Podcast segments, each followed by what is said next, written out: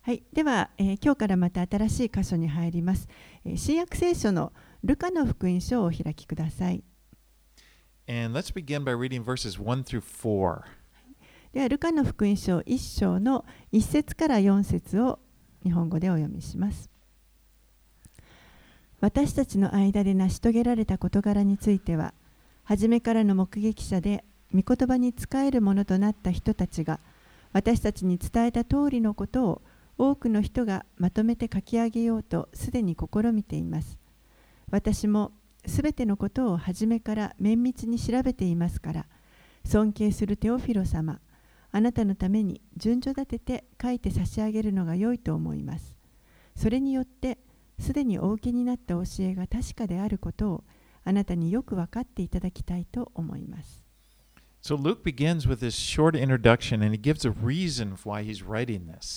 ここでルッカは、えー、ちょっと短くですね、なぜこの手紙を書いて、この,あの手紙を書いているかということを、まあ、手紙じゃないですけど、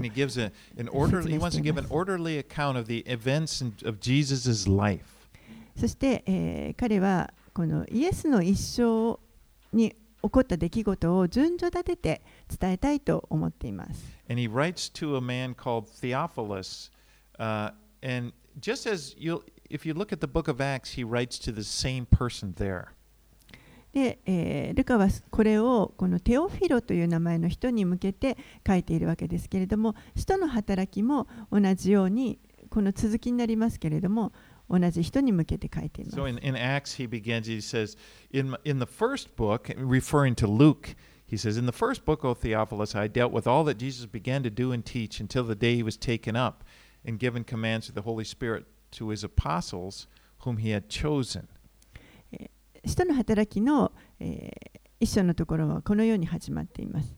テオフィロ様、私は前の書でイエスが行い始め、また教え始められたすべてのことについて書き記しました。それはお選びになった人たちに精霊によって命じた後、天に上げられた日までのことでした。And then he, he continues in Acts to describe it's like Acts is the sequel almost to, to Luke, the, sec, you know, the, the next one. えーそしてその後に起こった出来事をまた続けてこの使徒の働きの中で、えー書いていますけれどもこのルカと使徒の働きあの上下みたいな感じでつながっています。Now, Luke was a ph- physician who traveled with Paul on some of his missionary journeys. ルカという人は、えー医者でしたそして、えーパウロと一緒にこの宣教旅行にもあの同行した人です。And Paul once referred to him as the beloved physician in Colossians. パウロは、えーコロサイ人の手紙の中で彼のことを愛する医者ルカと呼んでいます。 In Ph- Philemon, he calls him a fellow laborer. またピレモンへの手紙の中では同労者と呼んでいます。 And we can tell from his writings that he was a Gentile. He was not a Jew. And he, he was, but he was this very articulate guy. He's got a good grasp of the Greek culture. 彼は、えーこのいろいろ見ていきますとユダヤ人ではなく違法人であるあったということが分かりますそして非常に雄弁で、えーこの当時のギリシャ文化にも精通していました And then, but you know, God has chosen him especially for this to to uh, uh, write the, two of these very important books the Bible. 神はこのルカという人をお選びになってこの聖書の中の2つの非常に重要な書をあの書かせるためにお選びになりま Now した don't really who a lot about Theophilus, uh, but the fact that Luke addresses him as most excellent kind of shows that he's what a man of importance, a government official perhaps. このテオフィロという人がどういう人であったかというのはちょっとあまりよくわからないんですけれどもでも、えールカがこの尊敬するテオフィロ様というふうに呼んでいるようにおそらく、えー非常に重要な地位にあった人政府の役人のような人だったのではないかと考えられま But す。his name, he's got a really neat name. It's, his name is uh, means lover of God. でもこのテオフィロという名前は、えーこれは神を愛する人という意味がある名前です。Okay, let's get into it. Let's read verses 5 through 7. 5節から7節をお読みします。ユダヤの王ヘロデの時代にアビアの組の者でザカリアという名の祭司がいた。彼の妻はアロンの子孫で名をエリサベツと言った。二人とも神の前に正しい人で主のすべての命令と掟を落ち度なく行っていた。しかし彼らには子がいなかった。エリサベツが不妊だったからである。また二人ともすでに年を取っていた。So, we're going to be this morning looking at two parallel stories. And these two stories have a lot of similarities and a lot of differences. えーこの朝私たちは2つの、えー話をこう並行して見ていきますけれども、えーこの2つの話の中にはたくさん似通った点とそして異なる点があります。And they both involve angels, messages, and messages uh, about pregnancies, supernatural, that are going to supernaturally take place.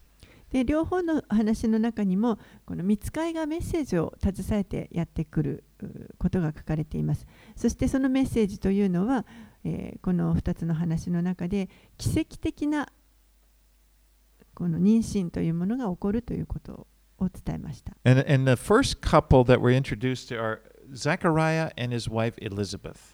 まず最初の夫婦、これが、ザカリアとエリザベスという人でした。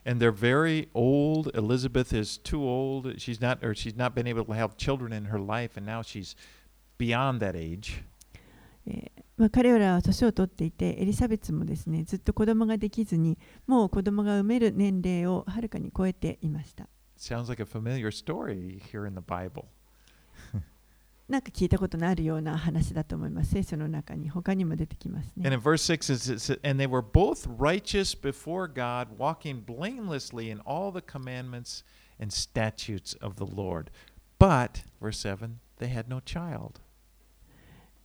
6節のところには2人とも神の前に正しい人で主のすべての命令と掟を落ち度なく行っていたしかし彼らには子がいなかったとあります In those days, not having a child was, was considered to be an indication, well, there must be something wrong, you know, uh, between you and the Lord. Why, why, why did, didn't He enable you to have children?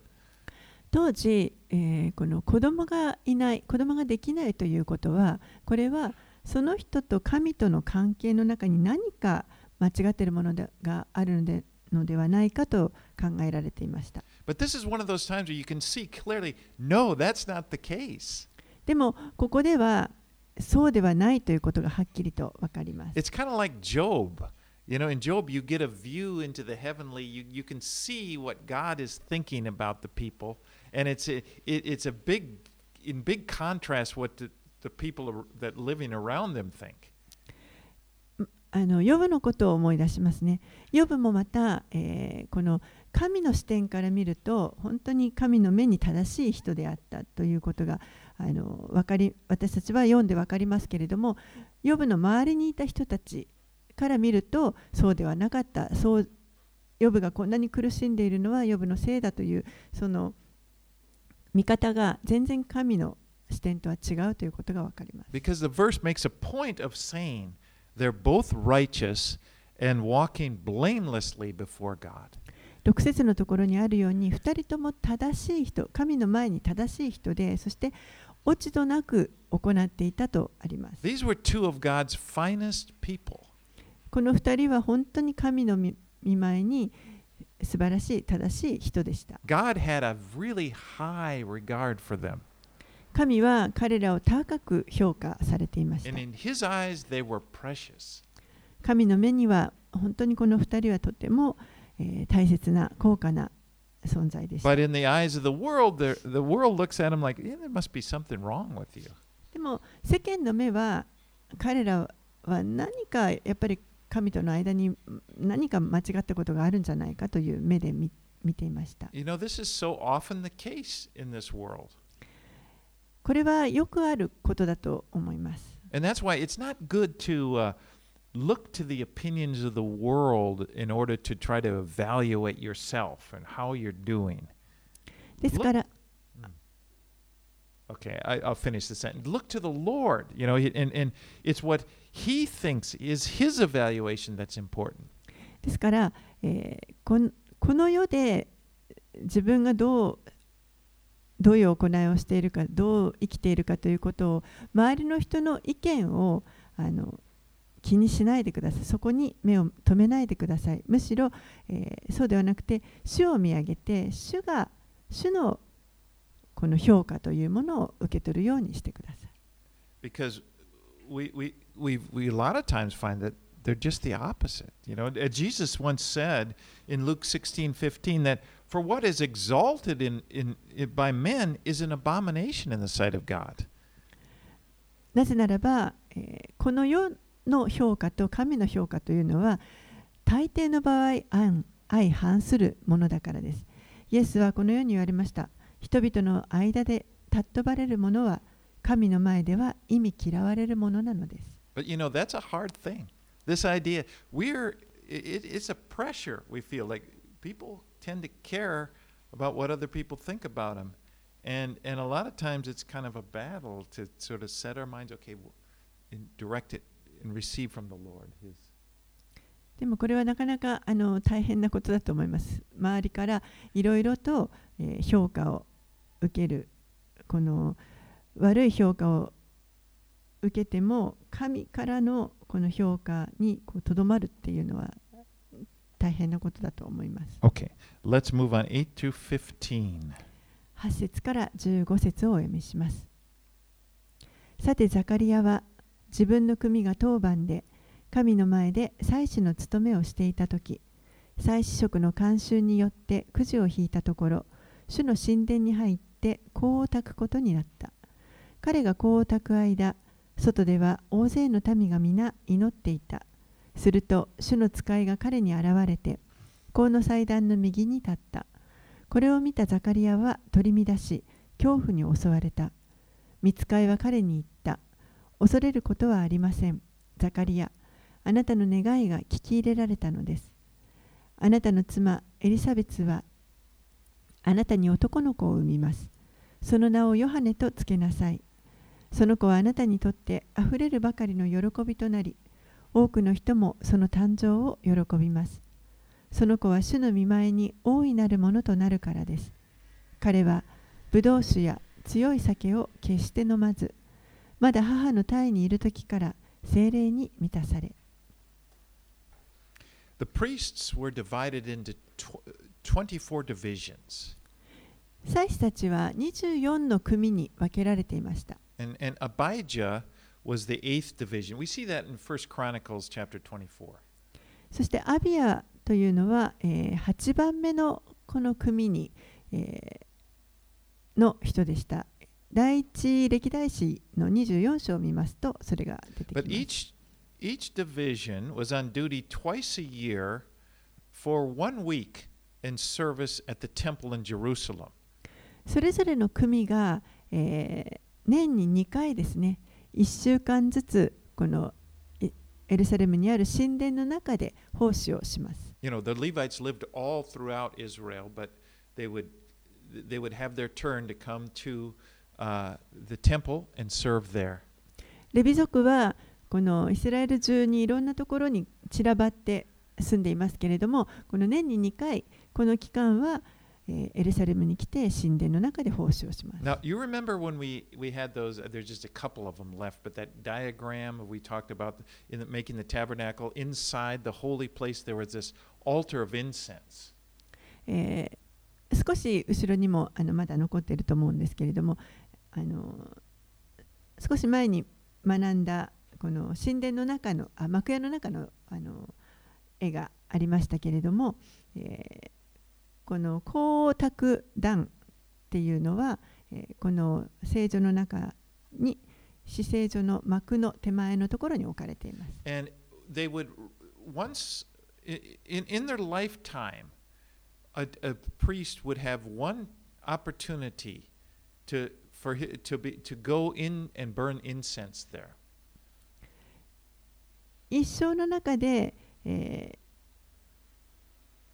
一度だけこの光沢というこその奉仕が許され神殿の中で光沢という奉仕が許されます uh,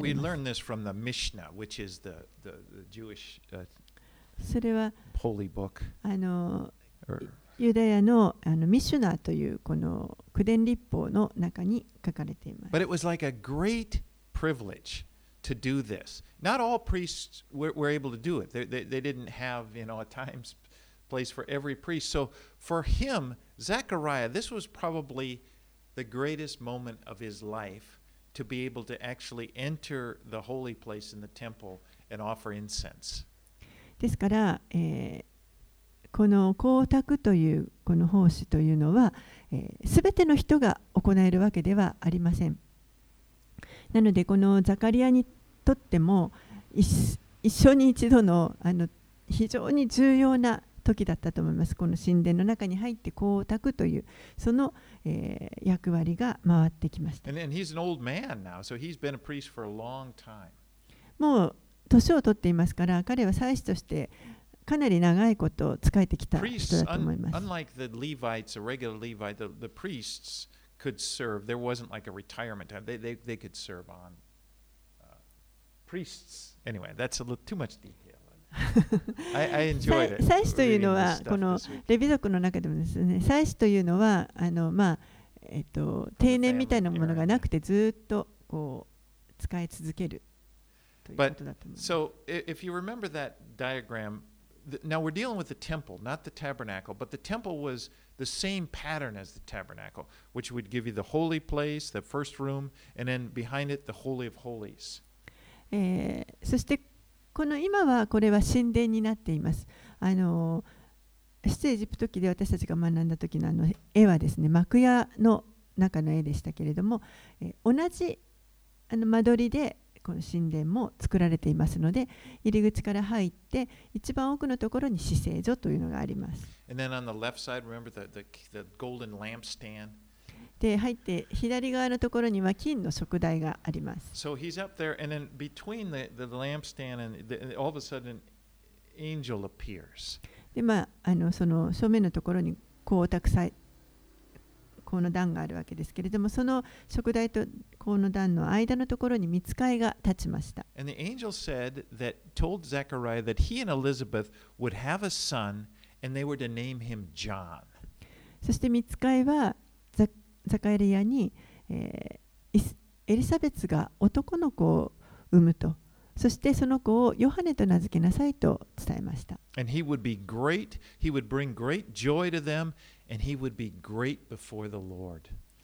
その子はあなたたちにとっても非常に大きな喜びとなり、そして主の見前に大いなるものとなると言われました。そしてどのように、まあ、この子を育てていったらよいかあの指示を与えられます。He would he was not to have any alcohol. 酒をどんな酒も飲んではいけません。And he would this unusual thing about him, he would be filled, it said he would be filled with the Holy Spirit from the womb. そして彼は、えー母の胎にいる時から精霊に満たされます。Some people think that John was what they call a Nazarite. And, uh, you know, uh, the Old Testament in, uh, it describes this certain person or any people, people could voluntarily dedicate themselves to the Lord for a period of time, and they would be considered a Nazarite. えーある人たちはこのヨハネのことをなじる人ではないかというふうに考える人もいます。旧約の中で、えー人がですね 一定期間自ら進んで、えー自らのお自身をこの主に捧げる、えー時にこのなじる人としてなじる人の誓いをしてこの自分を捧げるということがあります。And they weren't to drink, also, they weren't to drink any alcohol, and they weren't to cut their hair. でその人たちは、えー一切酒は飲まずそしてまた髪の毛も切りません Now, I think, I used to kind of think that maybe that this, was, John would fit into this, but it seems a bit different. I I mean, both cases, no alcohol, but uh, it, it, there's really no reason to think that this was a Nazarite vow. まあ He- 私自身私自身もあのかつてはあのまあそうなのかなと思っていたこともありましたけれどもでもあのヨハネがあの 酒を飲まないから,といって、彼がなじる人であったというふうに考える必要はないのではないかなと思います。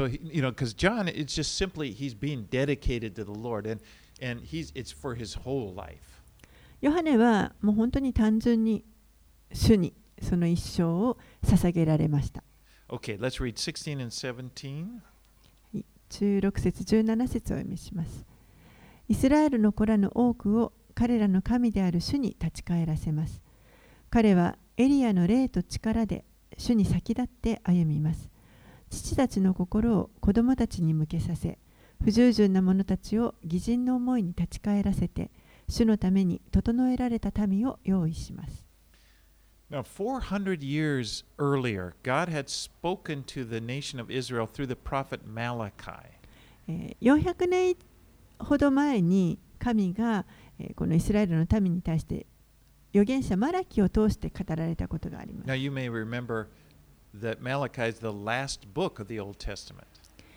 マラキ書というのは旧約聖書の一番最後に出てくる書です。そしてそのマラキ書の一番最後、4章5節と6節のところにこうあります he says, Behold, I will send you Elijah the prophet before the great and awesome day of the Lord comes, and he will turn the hearts of the fathers to the children, and the hearts of the children to their fathers, lest I come and strike the land with a decree of utter destruction.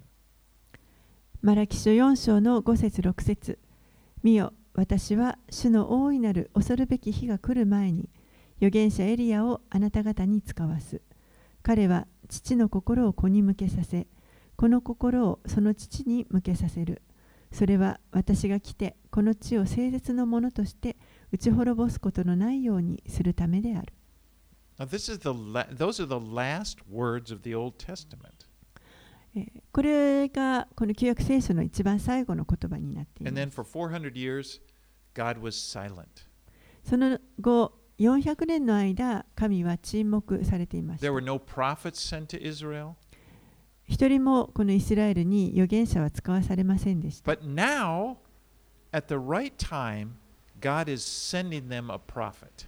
でも今、この神の時が来た時に、えー、一人の預言者が彼らに使わされました。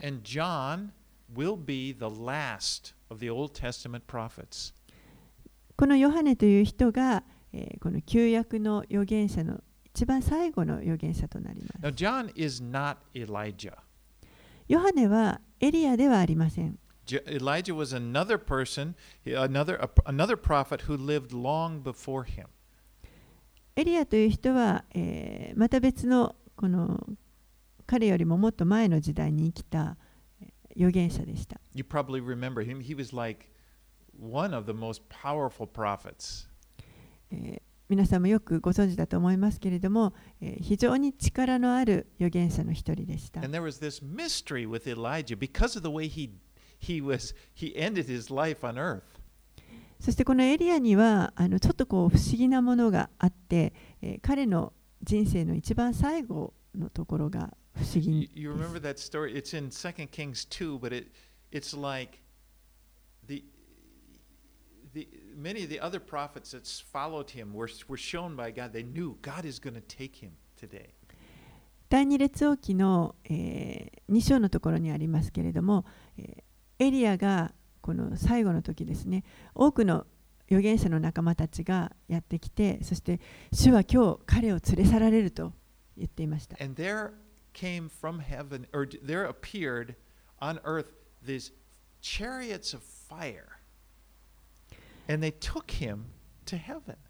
そして天から火の戦車が降りてきてそしてエリアを連れて天に連れて行きました。So they were always looking, the Jews were always looking, what's with Elijah? What, is he, you know, and then Malachi had said, he's good, he will come again before the great day of the Lord. So they were always looking for this. ですからユダヤ人たちは実はエリアがいつ戻ってくるのかということをあのいつも待っている状態です。特にこの預言者マラキも、えー、エリアをあなた方に使わすと予言していますので、えー、エリアがいつ来るんだろうと待っています。And so now the angel, we're back here to the story of, of Zechariah. The angel appears to him and tells him he's going to have a son. He's going to become in the power of Elijah. えー、そしてこの見つかいのメッセージに戻りますけれども彼が、えー、ヨハネは、えー、このエリアの霊と力で、えー、来るというふうに伝えました。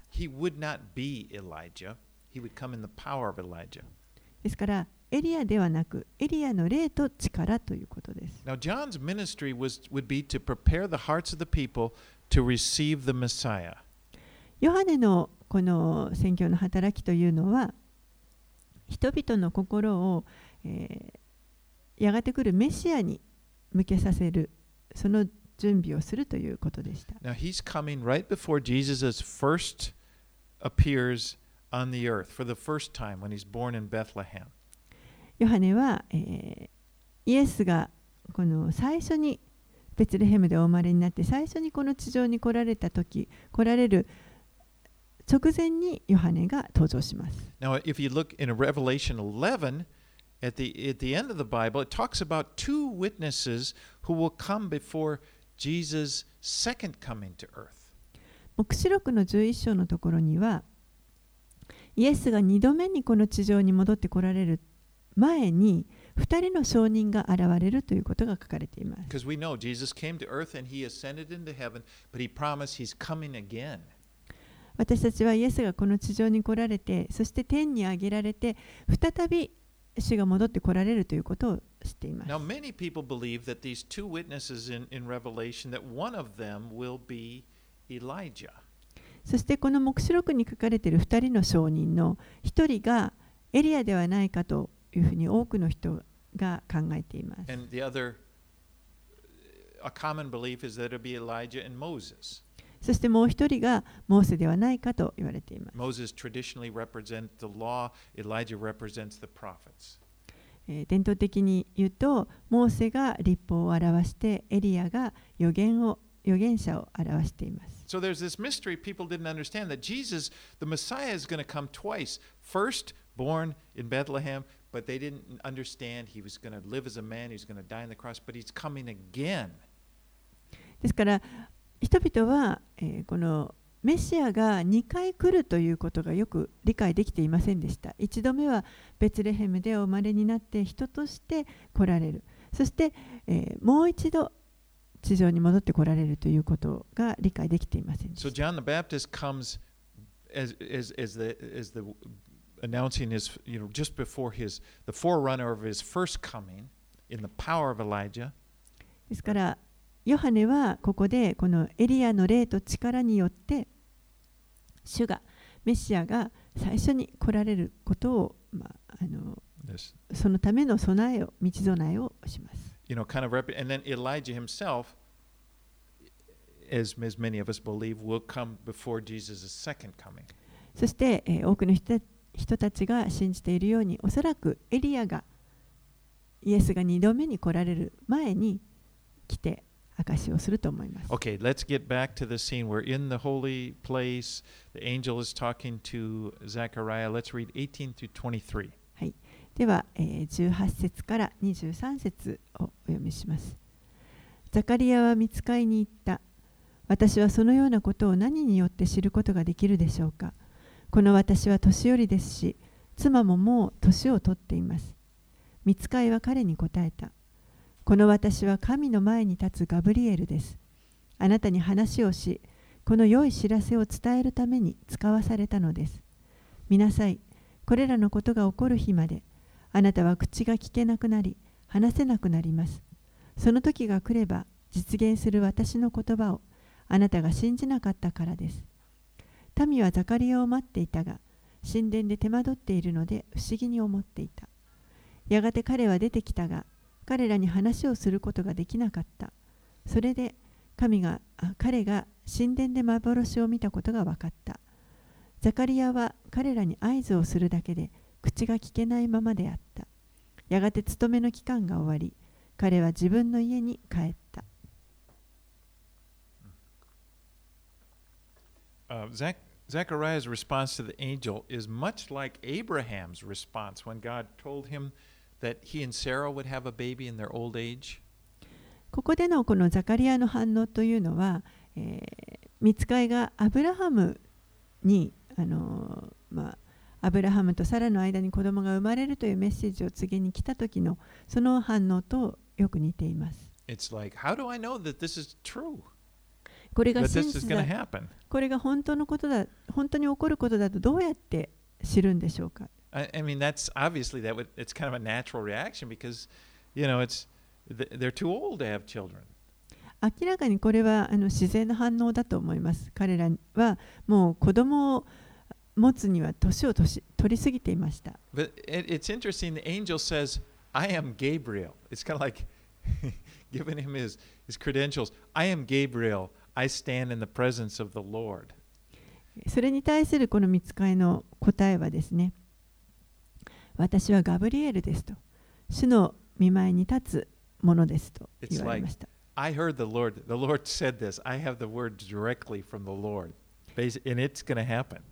まるでですね、私は主の前に立って、そして主から直接このことを聞いて、立ち去ってきたんだと。だから必ずなるということを言わんとしていると思います。He, he a, a sign to prove that the words are true, and that is Zechariah is going to be unable to speak until John is born. そしてこのことが、えー真理であるということの証として、えーガブリエルは、えーこのザカリアの口を聞けなくしました。それが、えーこのヨハネが生まれるまで彼は口が聞けなくなります。Now, meanwhile, during this ceremony of burning incense, people were gathered. There were worshipers outside gathered around, and, and they were waiting outside as Zechariah went, and they're kind of wondering, what's taking him so long? この間ですね、このザカリアがまあ香を焚いているその間、神殿の周りでは多くの人々が集まって、まあ、礼拝するために集まって、そしてザカリアが中でこの奉仕を終えて出てくるのを待っていました。でも、なんでこんなに時間がかかってるんだろうと不思議に思っています。And so he comes out and he just starts, he, can't, he can't speak. So he's sitting there trying to, he's making uh, gestures. It must have been a wild gesture game there, trying to communicate. でやっと出てきたと思ったら彼がもう口が聞けなくなっていてそしてもう身振り手振りででしか伝えることができないような状態もう何かジェスチャーゲームをしているかのようでした。Can you imagine having an experience like that where an angel appears to you and he tells you things that are going to happen to you and then you can't tell anybody about it? 皆さんこのことあのこの状況を想像できるでしょうか？見つかいが皆さんに現れてそしてこれから起こるこ出来事を告げてくれるでもそのことを人々に伝えることができない状態です You know, if could speak, it's like, you never guess what happened to me. There was, you know, couldn't say anything. こんなことが起こったので絶対信じられないと思うけどっていうことが何も言えないわけです just ね。gesturing wildly. Let's read 24 and 25. 24節25節をお読みします。しばらくして妻エリザベツは身ごもった。そして主は今このようにして私に目を留め人々の間から私の恥を取り除いてくださいましたと言い5ヶ月の間安静にしていた。So, just as Gabriel said would happen, Elizabeth conceived. Remember, she's, a, she's an old woman here, And, but she conceived and she became pregnant. ガブリエルが伝えた通り、エリザベツはもうすでにあの十分年を取っていた。いましたけれども、ここで身ごもって妊娠しました。Months, そして5ヶ月の間、安静にしていたとあります。She's, she's kind of もう本当に神が彼女にしてくださったことにもう本当驚嘆していいたと思い It ます says he, she said, He looked on me to take away my reproach among people. 主は今このようにして私に目を留め、人々の間から私の恥を取り除いてくださいました。For many years, no doubt she had suffered under this feeling of reproach from other people. もう長い間、エリザベスは、えーおそらくですね、この周りの人々からの非難に本当に苦しんでいたと思います。like you, kind of. 何かあなたの中に間違ったことがあるんじゃないのという、そういった感情ですね。But of course, we know God never had reproached her. でももちろん、えー神は決してエリザベスを責められることはありませんでした。好意を持って彼女を見ていてくださり、そして彼女に対してご計画を持っておられまし。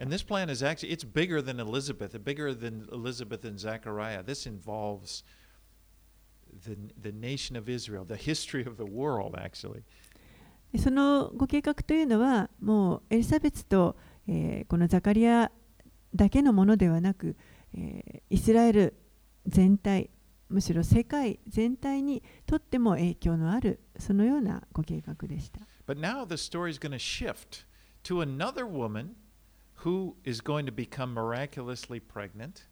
はい、そしてこここから今度は、えー話がまた別の女性この女性もまた奇跡的な、えー妊娠をするわけですけれどもその女性に話が移っていきます。Probably a second cousin or some relative, probably a second cousin of Elizabeth, who lives in Nazareth. えーその人その女性というのがマリアです。えーナザレに住んでいて、えーエリザベスのおそらく、まあ、いとこか何かではないかなと考えられます。All right, let's read 26 through 33. 26節から33節をお読みします。さて、その6ヶ月目に、見つかいガブリエルが神から使わされて、ガリラヤのナザレという町の一人の処女のところに来た。この処女は、ダビデの家系のヨセフという人の言い名付けで、名をマリアと言った。見つかいは入ってくるとマリアに言った。おめでとう、恵まれた方、主があなたと共におられます。しかし、マリアはこの言葉にひどく戸惑って、これは一体何の挨拶かと考え込んだ。すると、見つかいは彼女に言った。恐れることはありません、マリア。あなたは神から恵みを受けたのです。見なさい。あなたは身ごもって男の子を産みます。その名をイエスとつけなさい。その子は大いなるものとなり、意図高き方の子と呼ばれます。また神である主は、彼にその父、ダビデの王位をお与えになります。彼は常しえにヤコブの家を治め、その支配に終わりはありません。So、here, again, ここで、えー、再びガブリエルに任務が与えられました。Mary, この時、マリアはおそらくまだ10代だったと思います。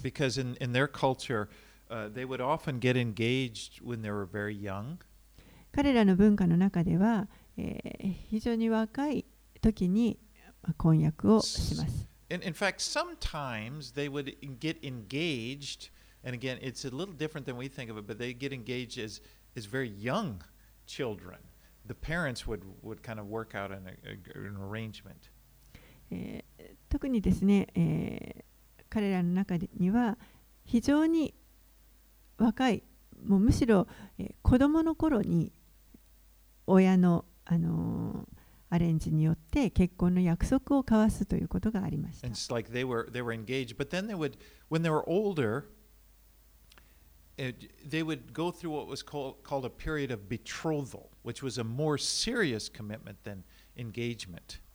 そしてその結婚の約束から、え、さらにもう少しこの年齢を重ねていくと今度は婚約期間というものに入ります。Now, in betrothal, they weren't married yet. They didn't have any physical relations, but they were betrothed. この期間というのはまだ結婚しているわけではありませんのであの肉体的な関係とかは持っていませんけれどもでも婚約している状態です。 And then, and then the, of course, the next stage would be then marriage itself when they were They would, they would come together at the wedding and consummate their marriage. えーそしてその次の段階が、まあ、もちろん結婚ということで、えーここでその結婚が完全にこう実現してその関係が、えー完了するということになるんです.この婚約期間というのは、えー人によってはそれが、まあ、23年だったり何年かの間その期間を設けることがあります。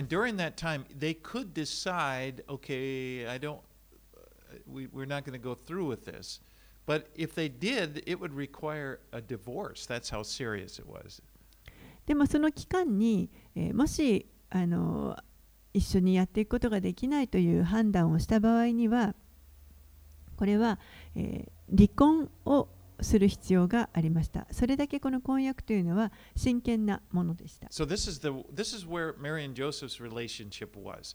They're betrothed. Okay, they they they they haven't been married yet, but they're they're already in, entered this serious uh, commitment. ですからこのマリアとヨセフというのはその婚約の期間にいたということでまだ結婚はしてないですけれどもでももう真剣なこの婚約期間の中にいたということになります。And Gabriel greets appears to Mary. He says, "Greetings, O favored one. The Lord is with you." ガブリエルがマリアにのところに現れてそしておめでとう恵まれた方主があなたと共におられますと挨拶をしました。What a wonderful greeting. なんという素晴らしい挨拶でしょうか。Now, it does mean what it means is, "O favored one." It means you're being shown. The Lord is showing grace upon her. It doesn't mean that she's somehow this special person that has grace. You know that she gives out to people if they pray to her. No, it's, it just means that God is having favor on her. これは主が、えーこの彼女に対して恵みを示し示しておられるということを表しているのであってマリアがこの恵みをこう人々に施すということではありません。But Mary is surprised that she's probably like a 14 year old girl, you know, probably not, you know, play, she never, probably didn't get a lot of attention. All of a sudden, the angel's telling, giving, giving her these extravagant words, and she's just really surprised.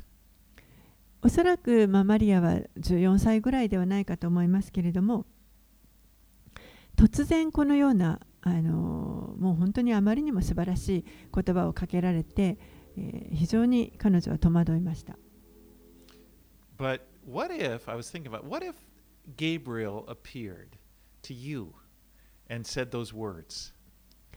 もし皆さんのところにガブリエルが現れて、そして同じことを言われたらどうでしょうか？You know, you, you shouldn't really be surprised if you did hear them because in Christ, we have received the grace of God and you are looked upon as a favored one.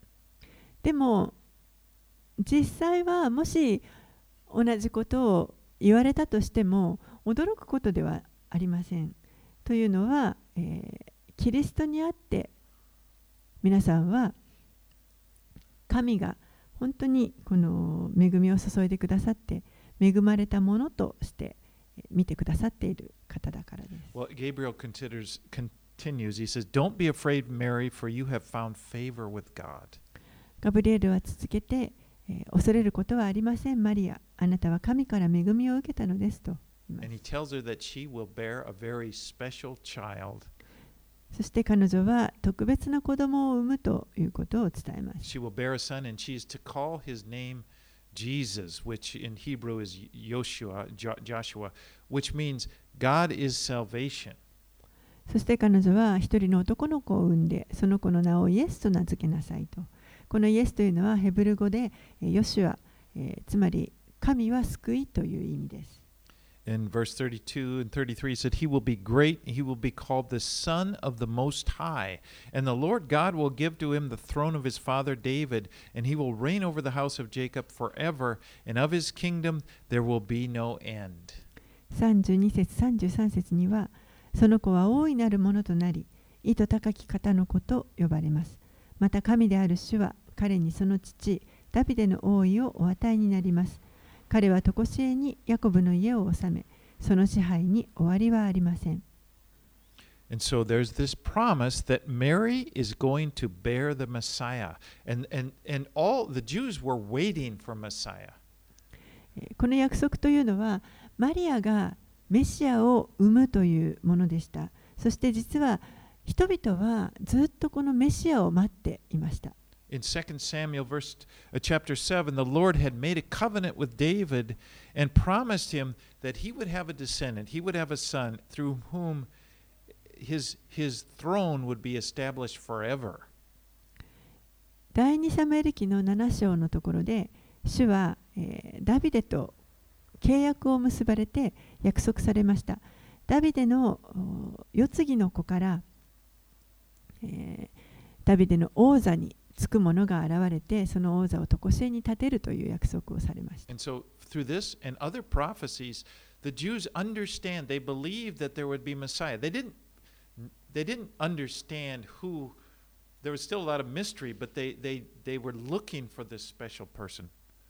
ですからユダヤ人たちは、えーこのダビデの家系からメシアが来るということ、えーそれが誰かわからないけれどもでもその特別な、えーメシアが来るんだということはを理解していました。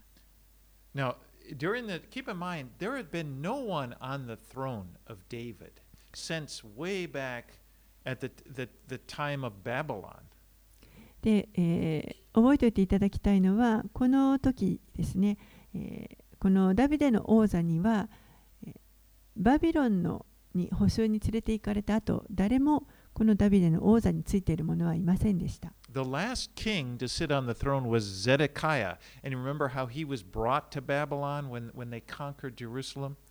最後の王が、えーゼデキアという王でした。そして彼が、えーバビロンがエルサレムを征服した時にバビロンに連れて行かれてしまいます。And there was no king on the throne. でその後は、えー王はいませんでした。Now, at this time, the Romans ruled over the area. でこの時代は、えーこの地域というのはローマによって、まあ、支配されていました。And they put Her- Herod on the throne. You know, King Herod. But Herod was not a, a, a Jew. He was not from the line of, of David. He was part Jewish, but でその時にローマが、まあ、ヘロデという人を王としてそこに置いていたわけですけれどもでもヘロデは、えーユダヤ人完全なユダヤ人ではなくダビデの王座をあのダビデの家系でももちろんありませんでした。he was just a figurehead. He's what Rome put on the throne. But the Jews didn't like him. They never considered him to be their king. ですからただ名ばかりの王であって、まあ、ローマによって建てられたあの名ばかりの王だったわけですけれどもユダヤ人たちはヘロデを嫌っていましたし彼が自分たちの王であるとは認めていませんでした。They were still waiting for This- Messiah, ですからあの.彼らの王であるメシアが別に来られるというのをずっと待っていました。Well,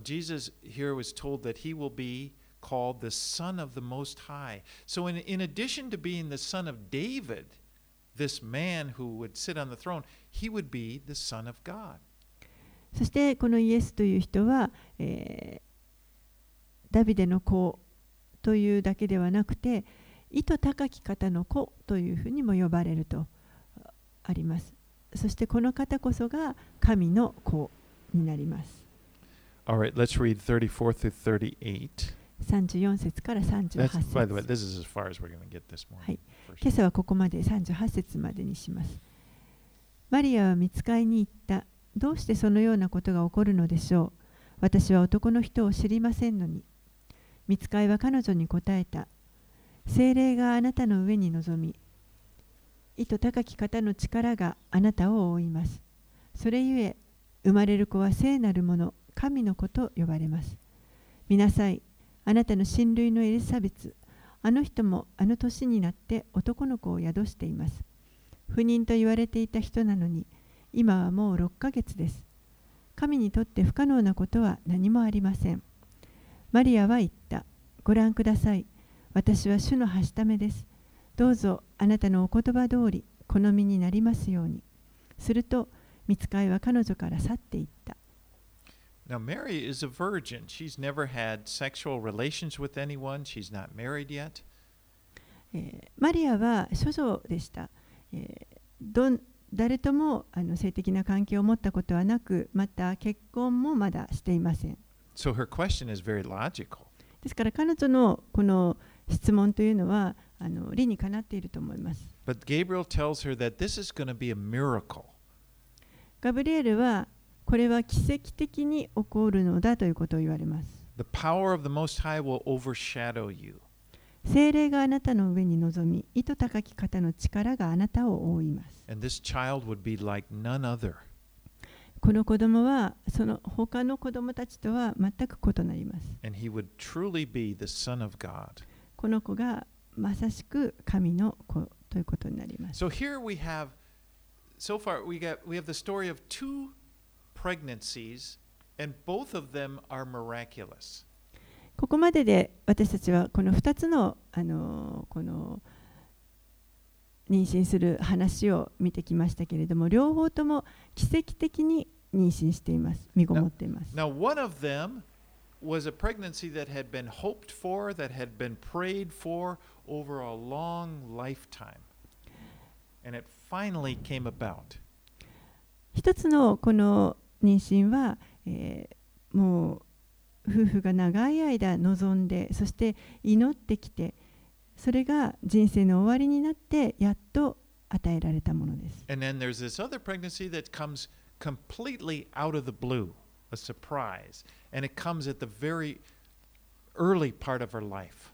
そしてもう一つの妊娠というのはもう全くあの予想もしてなかった突然やってきたものでそしてそれもその人の人生の非常に若い頃最初の頃に起こったことです。And you know that's really fitting because John the Baptist is going to be the last of a long line of Old Testament prophets. でもこれはあのうまくできていると思うんですけれども、えーバプテスマのヨハネというのは旧約聖書の最後の預言者です。And he's, he marks the end of an era. つまり、えー彼が、まあ、一つの時代の終わりの印となっています。Now, Jesus marks the beginning of a new era when the Son of Man, the Son of God, comes to earth.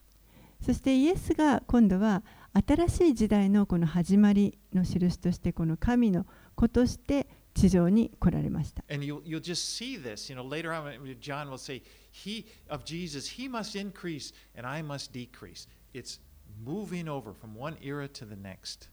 そして後にヨハネが、えーあの方が盛んになって私は衰えなければならないと言ったようにここでこう時代が変わっていく移り変わるということがあらことを表します。And then Gabriel tells Mary, For nothing will be impossible with God.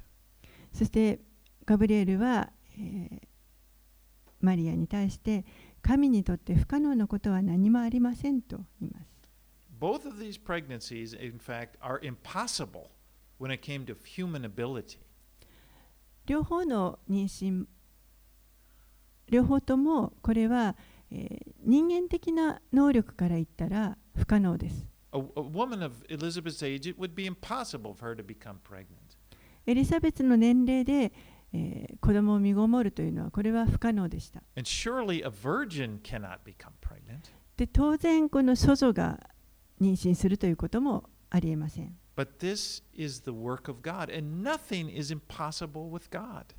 でもこれが神の御業であり、神にとって不可能なことは何一つない God is す able to do anything. 神にはどんなこともおできになります。And that's why we can trust Him completely. だからこそ私たちは完全にこの方を信頼することができます。Now, a lot of times we say, Amen. God can do anything. 私たちは、えーこの神にはどんなこともおできになるというときに、アーメンと You know, we say, Yes. I believe that. 私はそう信じますと言うと思います。But do we believe that God's is it- that God can work out His plan in our lives? でもじゃあ私たちは本当に神が私たちのうちに神のご計画を行ってくださるということを信じて信じているでしょうか？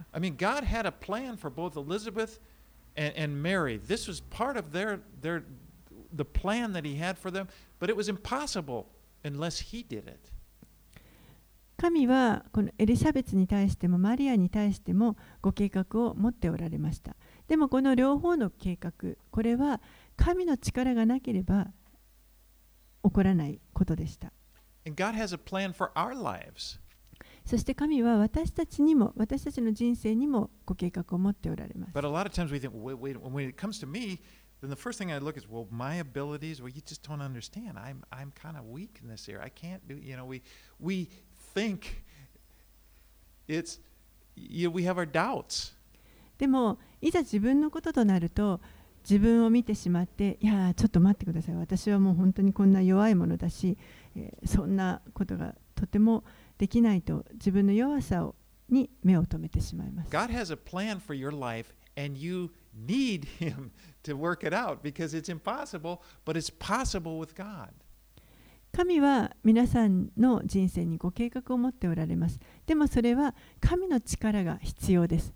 神の力がなければそれは、えー起こりませんしだからこそそこに神が働いてくださいます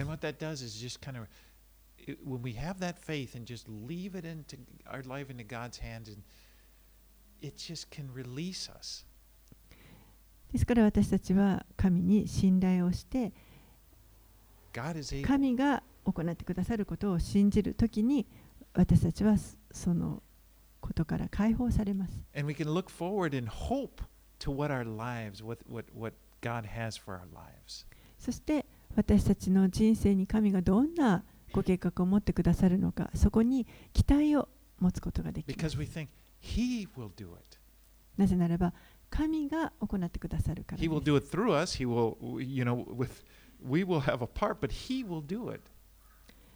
まあ、もちろん私たちのこの体を使ってくださるわけですけれども私たちを通して神が行ってくださいます I want to finish with but just reading Ephesians 3 verses 20 and 21.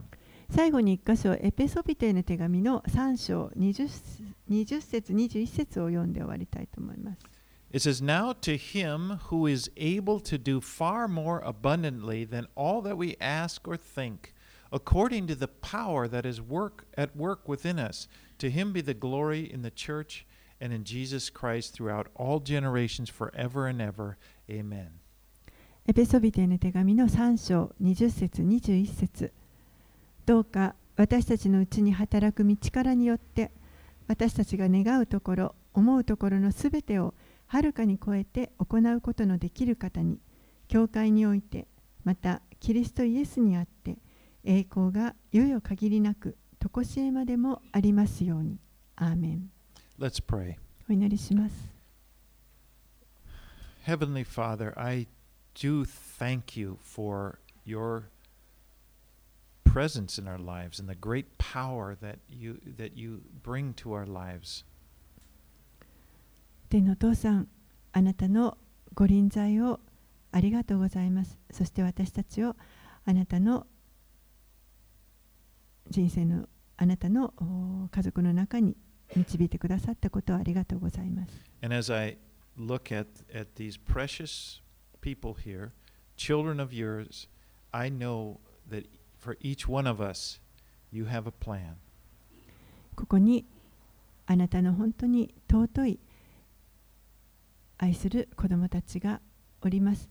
あなたはここにおられるお一人お一人に素晴らしいご計画を持っておられます And help us, Lord, just to look to you and to trust in you. どうか私たちがあなたを見上げ、あなたを信頼することができるように助けてください。 As we just yield our lives and know that you have something good and you're going to work it out. あなたにすべてを委ねます。あなたが何か良いことを私たちのうちに行ってくださいます You are able.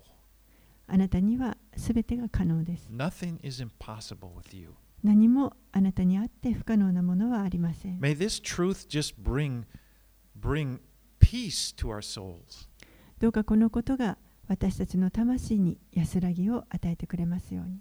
Lord, some of us have been struggling with the, the, the feeling of reproach, a feeling of this burden of what people think about us and then the things of this world. Lord, just release us completely from that. この中にはもしかしたら 人から何か責められたりまたこの世のさまざまな重荷を負って、えー苦しんでいる方がおられるかもしれませんけれども主よどうかあなたがその重荷を取ってくださって私たちを解放してください。私たちはあなたのために生きることを選びます。そしてあなたに信頼しますあなたにはどんなこともおできになります.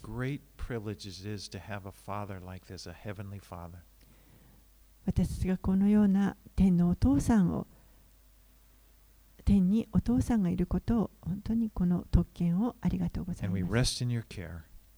あなたのお見てにすべてをお委ねいたします.イエス様のお名前によってお祈りしますアーメン